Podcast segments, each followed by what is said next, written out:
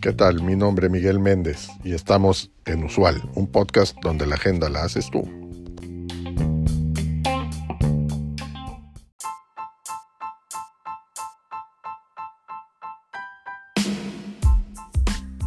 El time boxing es una técnica de gestión del tiempo que consiste en dividir tu jornada laboral en segmentos de tiempo dedicados a una sola actividad. Por ejemplo, puedes asignar 30 minutos para responder correos electrónicos, una hora para trabajar en un proyecto, 15 minutos para hacer una pausa, etc. El objetivo es concentrarte al máximo en cada tarea y cumplir con el tiempo establecido. Esto sin dejar que otras cosas interrumpan tu flujo de trabajo. El time boxing tiene varias ventajas para mejorar tu productividad y tu bienestar en el trabajo. Te voy a mencionar algunas de ellas. La primera es que te ayuda a priorizar lo más importante. Esto porque al planear tu día con antelación puedes elegir las tareas que más valor aportan a tu trabajo y así asignarles el tiempo adecuado.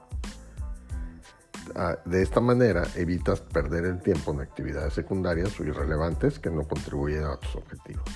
Otra más es que te hace más eficiente y disciplinado, ya que al tener un límite de tiempo para cada tarea te obligas a trabajar con más rapidez y calidad, esto sin caer en la procrastinación o la perfección.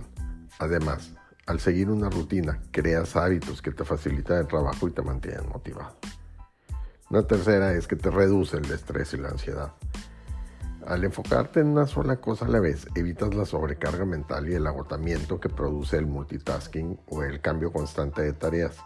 También, al cumplir con tus compromisos, te sientes más satisfecho y orgulloso de tu trabajo, lo que mejora tu autoestima y tu estado de ánimo. Y otra más es que te permite equilibrar tu vida personal y profesional al tener un horario definido para tu trabajo, puedes respetar tu tiempo libre y dedicar, dedicarte a otras actividades que te gusten o te relajen, como por ejemplo hacer ejercicio, eh, leer, pasar tiempo con tu familia, etc. Así logras un balance entre tu vida laboral y personal, lo que te hace sentir más feliz y saludable. Pero para que el time boxing funcione es necesario aplicarlo correctamente. No se trata de llenar tu calendario de bloques de tiempo sin sentido, sino de seguir una serie de pautas que te ayuden a optimizar tu planeación.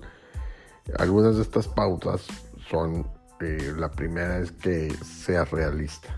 No te pongas metas inalcanzables ni asignes tiempos demasiado cortos o largos para cada tarea. Estima el tiempo que realmente necesitas para hacer cada cosa, teniendo en cuenta tu ritmo de trabajo, tu nivel de dificultad y tu experiencia. Si no sabes cuánto tiempo te va a llevar una tarea, puedes usar una herramienta como Toji para, para medirlo. Otra más es que seas flexible. No te aferres a tu planeación de forma rígida, sino que adáptala a las circunstancias que pueden surgir. Puede que tengas que atender una urgencia, resolver un problema, modificar una tarea, etc. Por eso es conveniente que dejes algunos espacios libres en tu calendario para imprevistos o cambios de planes. Y por última, es ser consistente. No abandones el time boxing después de unos días, sino que hazlo parte de tu rutina diaria. Para ello, puedes usar una herramienta como Google Calendar para crear y gestionar tus bloques de tiempo, sincronizarlos con otros dispositivos y recibir recordatorios. También puedes revisar tu, plan, tu planeación al final del día y evaluar tu desempeño para identificar qué puedes mejorar o cambiar. Espero que este episodio te haya resultado útil y, además interesante. Si quieres eh, saber más sobre el time boxing, puedes visitar los enlaces que te dejo en el, cuerpo del, episodio. Ahí encuentras mucha más información y, y descripciones. Y también te pido tus comentarios, sugerencias y preguntas en el cuerpo del episodio o en nuestras redes sociales, bien sea a través de un mensaje de voz o escrito. Recuerda que aquí te leemos y te escuchamos.